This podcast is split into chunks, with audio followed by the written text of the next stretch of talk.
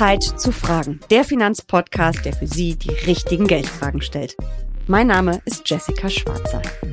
Herzlich willkommen zu einer weiteren Folge von Zeit zu fragen. In der heutigen Ausgabe sprechen wir über ein sehr interessantes Thema. Wie entwickle ich eine Anlagestrategie?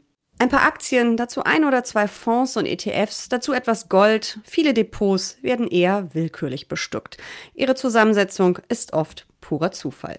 Selbst langjährige Anleger handeln oft ohne Strategie. Sie stellen sich die Frage nach dem Sinn und Zweck einer klar definierten Strategie scheinbar gar nicht erst.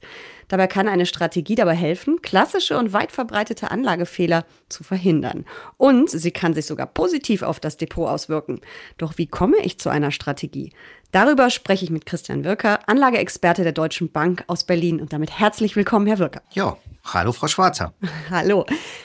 Was ist denn eine Anlagestrategie überhaupt? Ja, sehr gute Frage. Eine Anlagestrategie ist erstmal generell für jeden Anleger äußerst wichtig. Bevor er sich an die Börse begibt, sollte er sich einfach mal ein paar Gedanken machen zu seinem persönlichen Risikoprofil, aber auch zu seinen Zielen. Und dazu sollte man sich gleich im Vorfeld schon mal vier wichtige Fragen stellen, um dann nachher zu seiner persönlichen Anlagestrategie zu kommen. Also die erste wichtige Frage ist sehr entscheidend, und zwar, wie viel Verluste kann ich verkraften?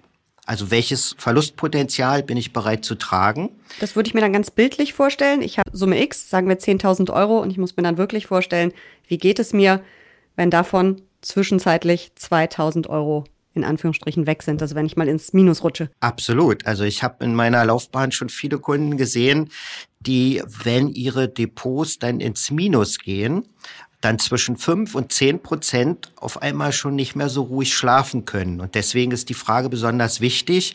Also das kann man entweder in absoluten Zahlen machen, sich eine bestimmte Größenordnung äh, vornehmen, eine Summe, die das Depot nicht unterschreiten darf, sonst will ich handeln, oder aber auch eine prozentuale Verlustbegrenzung. Also das ist schon mal eine der vier wichtigen Fragen.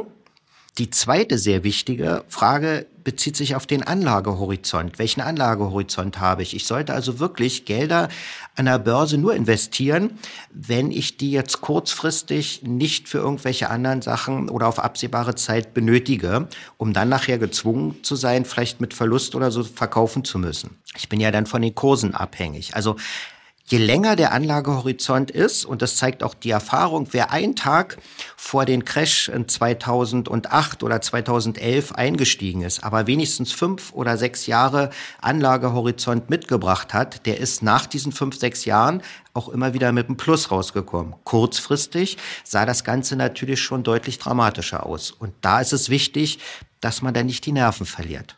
Mhm. Die dritte Frage ist welche, die ich mir dann stellen muss? Ja, die dritte Frage ist natürlich, in welchen, in welcher Lebenssituation befinde ich mich gerade? Also bin ich jetzt gerade irgendwie und habe kurz ausgelernt und will das Thema Vermögens Anlagevermögensaufbau erstmal mit kleineren Summen strukturieren und beginnen? Oder befinde ich mich vielleicht schon am Ende meiner beruflichen Laufbahn und krieg vielleicht, äh, treffe die Entscheidung, in den wohlverdienten Vorruhestand zu gehen und überlege dann, dieses Geld, was ich jetzt auf dem Konto habe, vernünftig anzulegen, so dass es mir dann auch meinen Vorruhestand ganz auskömmlich absichert. So eine Lebenssituation verändert sich natürlich auch. Das heißt, von Zeit zu Zeit werde ich mir diese Frage wieder stellen müssen. Absolut. Das ist ja ein äh, laufender Prozess, den wir hier haben bei unserer Anlagestrategie.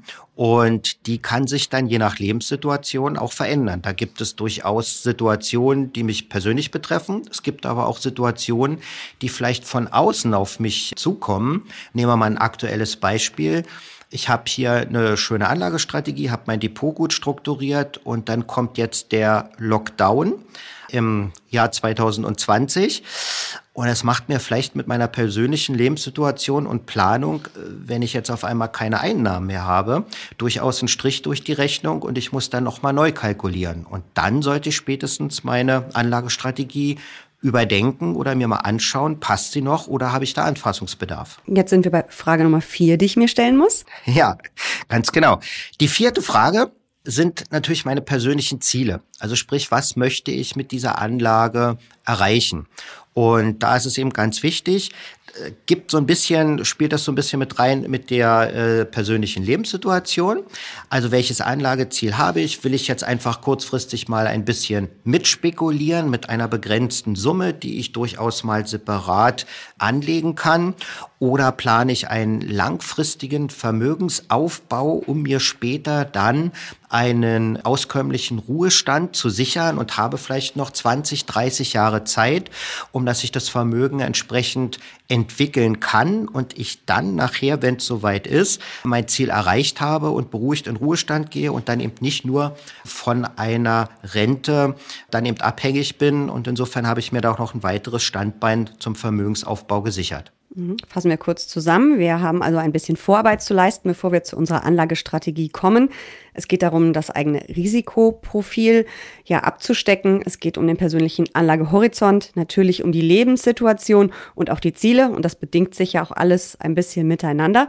Wenn ich all das mit Ihnen ausgearbeitet habe, wie komme ich dann ganz konkret zur Anlagestrategie? Wie geht's dann weiter? Ja, also erstmal ist es sehr wichtig, Börse hat ja auch sehr viel mit Psychologie zu tun. Je intensiver ich mir im Vorfeld Gedanken über meine Anlagestrategie mache, desto eher glaube ich dann eben auch an die Strategie und bin eben auch bereit, die entsprechend ähm, durchzuhalten. So, wenn ich jetzt in das Thema Anlagestrategie sehe, gehe und die Umsetzung, und ich habe mir für die folgenden Fragen oder die vorherigen vier Fragen schon mal Gedanken gemacht, dann fange ich natürlich an, mir anzugucken, dass ich eine breite Risikostreuung mache, dass ich Chancen und Risiken abwäge. Aber Risikostreuung beinhaltet natürlich schon mal mehrere Investmentideen und vielleicht auch mehrere Branchen und Regionen, die ich abdecke. Sie haben ja eingangs erwähnt, ein paar Aktien, zwei Fonds, ETFs, ein bisschen Gold. Das ist ja schon ein bisschen mehr von der Struktur, was wir ganz oft so in den täglichen Gesprächen mit unseren Kunden sehen, die dann, wenn die Risiko, also die dann, wenn Probleme oder Risiken auftauchen, an sich erst immer Gedanken über ihre eigentliche Anlagestrategie machen. Und dann suchen sie oft den Rat, ähm, in erster Linie auch von Bankberatern, die sich dann diese Depots, so wie Sie sie gerade beschrieben haben, erstmal anschauen und analysieren. Und dabei fällt eben auf, dass viele Depots relativ zufällig entstanden sind. Also man hört mal was, man liest mal was, man bekommt vielleicht auch mal einen sogenannten Tipp von einem Freund, von einem Bekannten und sagt, ja, jetzt habe ich gerade mal 2000 Euro äh, übrig, die investiere ich jetzt, beim nächsten Mal kaufe ich mir vielleicht einen Investmentfonds. Aber so eine richtige Anlagestrategie, wo sind welche Wachstum Wachstumschancen. Ich sage mal, im Moment richten wir unsere Kundendepots auch so ein bisschen Richtung Asien aus über eine breite Streuung, weil wir ganz einfach sehen, in Asien sehen wir noch die größten Wachstumschancen mit dem Asien-Pazifik-Abkommen, sind auch dort die Wachstumschancen für die nächsten Jahre im international gesehen recht groß. Also ich muss einmal gucken, dass ich das regional streue, dass ich das aber auch innerhalb der Anlageklassen streue, also auch sprich unterschiedliche Branchen durchaus in meinem Depot habe und mir aber auch angucke, was ist vielleicht nur eine kurzfristige Entwicklung an den Börsen und was ist ein langfristiger Trend, wie zum Beispiel Technologie oder auch Internetsicherheit, dass ich mir dort ein paar Wertpapiere oder eben auch ein ETF raussuche, was mehrere Wertpapiere bündelt, um ganz einfach diese Strategien in meinem Depot abzubilden. Das heißt, ich habe mehrere Bausteine in meinem Depot und die werden dann je nachdem, wie die Marktlage gerade ist, wie die Aussichten und Chancen sind, mal so und mal so gewichtet.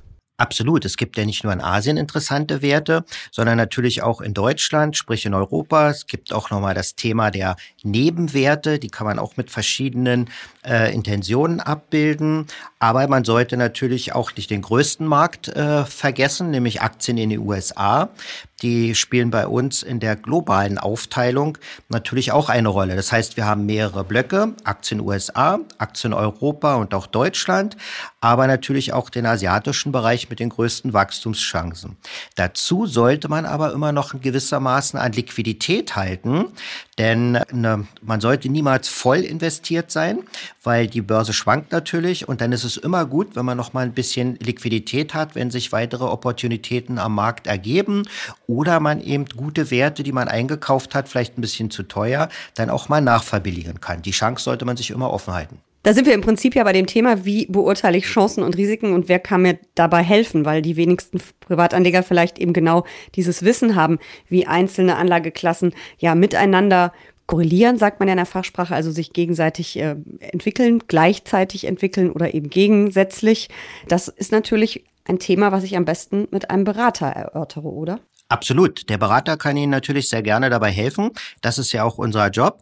Darüber hinaus haben Sie aber auch die Möglichkeit, sich noch weitere Informationen natürlich im Internet oder aber auch bei den Wirtschaftszeitungen selbst ein Bild zu machen, sich zu informieren, weil dank des Internets sind ja sehr viele Informationen auch für alle anderen Anleger verfügbar. Und vielleicht hilft es sogar dabei, in das Gespräch mit seinem Berater zu gehen, wenn man sich selbst schon mal ein Bild gemacht hat und ein bisschen vorbereitet ist, weil ich glaube, dann kann man auf einer recht guten Basis mit seinem Berater diskutieren und Entscheidungen treffen, wie man seine Anlagestrategie dann eben anpasst. Mhm.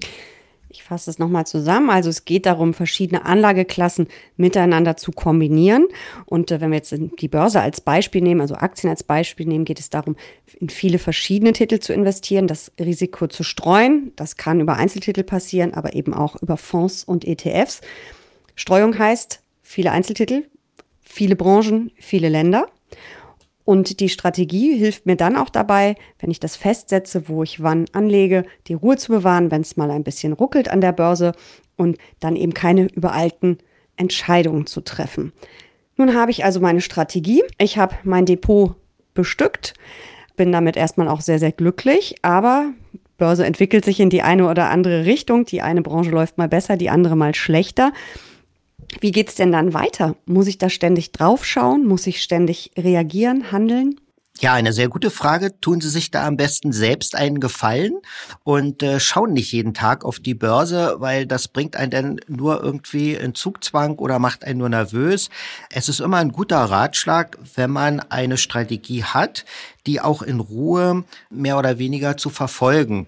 Also das heißt, sie sollten schon ein bisschen abhängig von der aktuellen Entwicklung. Man hört ja immer so die Nachrichten. Ist es gerade eher etwas ruhig oder gibt es doch durchaus die eine oder andere Turbulenz? Und ich glaube, das sind dann immer so die Initialzündungen, ganz einfach entweder mal bei seinem Berater anzurufen oder aber selbst nochmal in sich das Depot anzuschauen, zu sagen, okay, wie aktuell ist meine Strategie noch? Was hat sich in dem Depot bewegt? Was ist gut und schlecht gelaufen?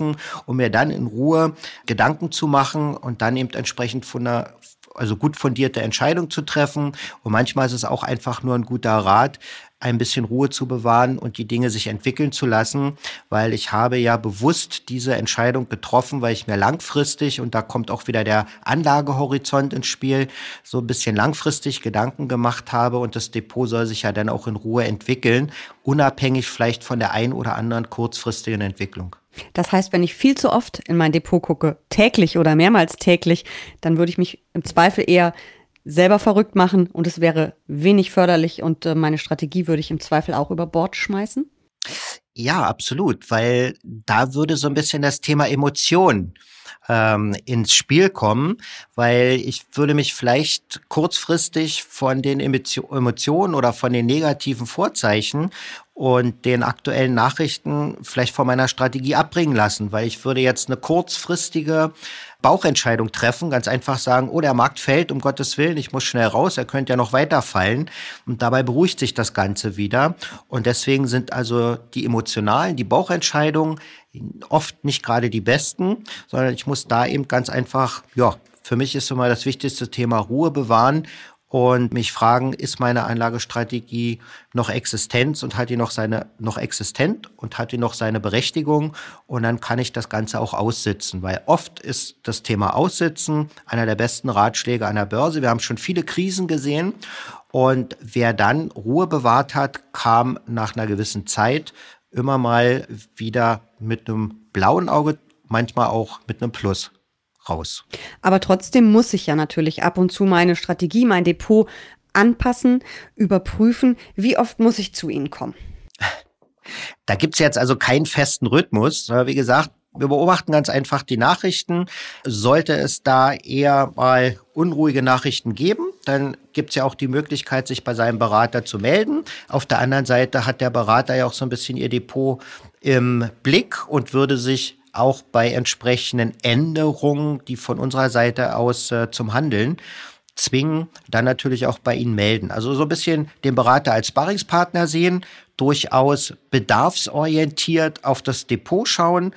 Aber dass man jetzt irgendwie einen festen Rhythmus äh, vorgibt, ist jetzt nicht unbedingt zielführend, sondern vielmehr so ein bisschen Augen und Ohren offen zu halten, wie ist die gesamte Entwicklung und dann in unregelmäßigen Abständen ganz einfach mal drüber zu gucken und das Gespräch mit dem Berater zu suchen, der einen ja dann entsprechend bei diesen Situationen begleiten kann. Eine Anlagestrategie ist für jeden Anleger sinnvoll, denn sie hilft dabei, das Anlageziel nicht aus den Augen zu verlieren und es zu erreichen.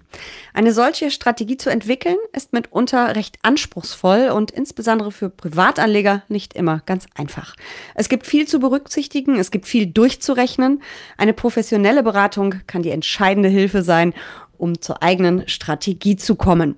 Und sie hilft natürlich auch bei der disziplinierten Umsetzung, die auch nicht immer ganz einfach ist. Mitunter kann das Ganze recht zeitintensiv sein, aber Berater helfen uns dabei und äh, sie helfen uns vor allem auch, Chancen im Blick zu behalten und natürlich auch die Risiken. Ich sage vielen Dank, Herr Wirker. Ja, auch von meiner Seite aus vielen Dank fürs Zuhören und ich wünsche Ihnen persönlich viel Erfolg bei der Umsetzung Ihrer persönlichen Anlagestrategie. Und wir hören uns bald wieder. Bis dahin hören Sie sich gerne auch andere Folgen des Podcasts Zeit zu Fragen an.